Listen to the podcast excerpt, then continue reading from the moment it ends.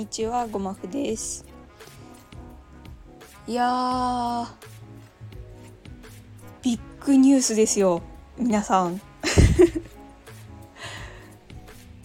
大ニュースです。あのー、この「行き当たりまったりカフェ」という放送ですけれどもなんとですね同じくスタンド FM であの配信をされているサバ缶の時々暴風寄り道ラジオというあの人気番組で紹介していただきました。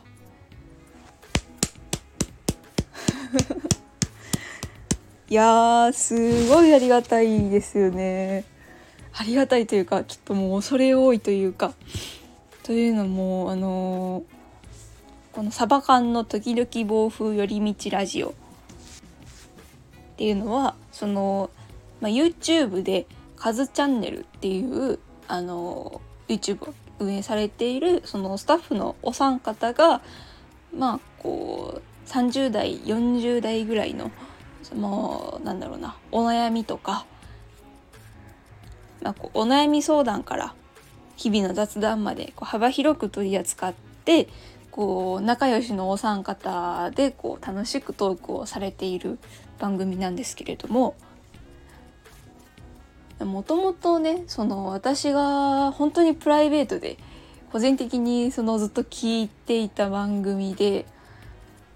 で先日その自分がその本当に一リスナーとしてお便りを送らせてもらったんですね。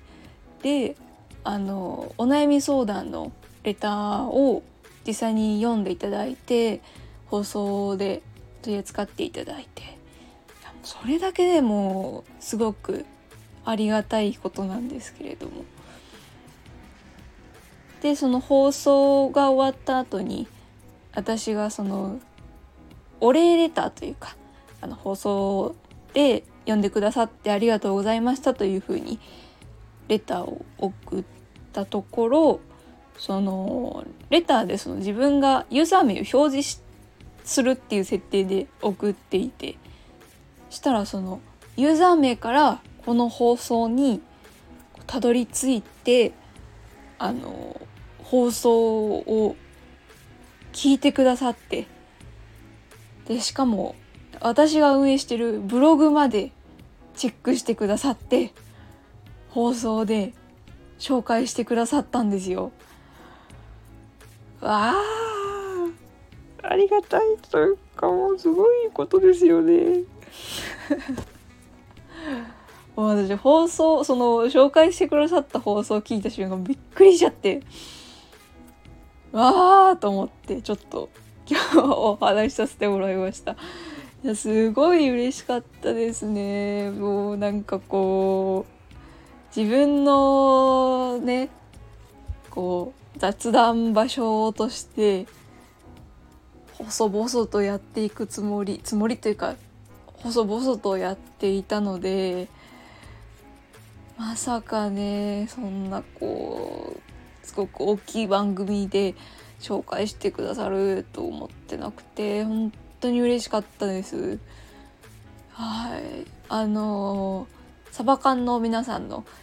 あの放送は概要欄のところにリンク貼っておきますんでもう皆さん是非是非聞いていただけたらなと思います。はい、ということで今日のお話なんですけどまあねその最近すごい感じることというか、まあ、考えが変わったことなんですけれどもあの寝てない自慢ってあるじゃないですか。昨日2時間しか寝てないんだよね。とか。そのいやもう全然作業が終わらなくてもう夜の3時とか4時までやってたよ。とか。朝寝たんだよ。みたいな。のってあるじゃないですか。あれがねなんかかっこ悪いなって最近思うようになって。うんなんか全然かっこよくないんやなっていうことに最近気づいたんですよ。はい、というのもあの私自身そのいつぐらいかな？中学から高校まあ大学生もそうかな。大学1年生ぐらいまでまさにその寝てない自慢に酔いしれた人物なんですね。あの寝てない方がかっこいいと思ってて勉強もそうですけどなんかこうアニメとか何かこう創作的な活動をしてそれに夢中になってこう寝るのを後回しにすることがすごくかっこいいことだと思っててでこう授業はねめちゃめちゃ寝るんですよ学校の。学校の授業はもうめちゃめちゃ寝て。でも家で勉強してるからテストの点は取りますみたいな。そのなんか学校の授業めっちゃ寝るのにテストの点はちゃんと取るみたいなのがかっこいいって思ってて。実際ね多分4時間ぐらいしか多分平均して寝てなかったんですよね学生時代。学生時代まあ今も学生なんですけど。ねいつも寝てるのに勉強なんか頭いいしすごいよねみたいなことを言われるたびにこうへへへみたいな。感じでこう喜んでいてでも今思うとなんかすごくもったいないことをしていたなっていうふうに思うんですよね。はいそのまあショートスリーパーだったんですよね言ったら。ただその大学3年生の時にまあその摂食障害になってまあうつもうつにもなってに休学をしてってなった時にその睡眠がいかに大事かっていうのを痛感したんですよね。睡眠が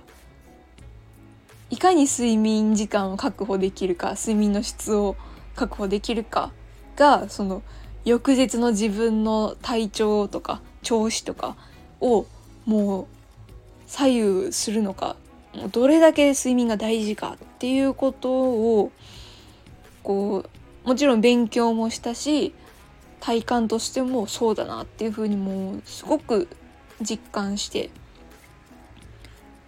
てなった時にもうその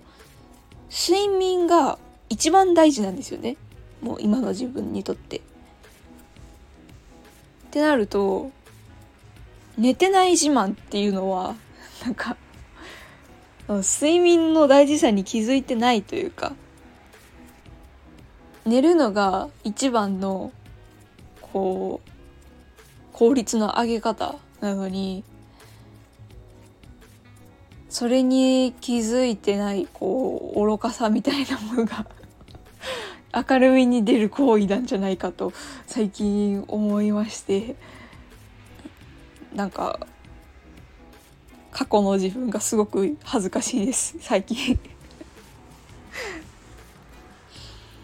はいだからそのなんならねその大学1年生ぐらいの時はサークルが終わってだいたい9時ぐらいなんですよね終わるのが夜の。そっからみんなでご飯行こうよみたいなことになった時にこうああちょっと今日自分寝るの遅くなっちゃうんでもう先帰りますみたいな風にこう帰っていた人のことをなんかこうすごくもったいないことをする人らやなって思ってたんですよ。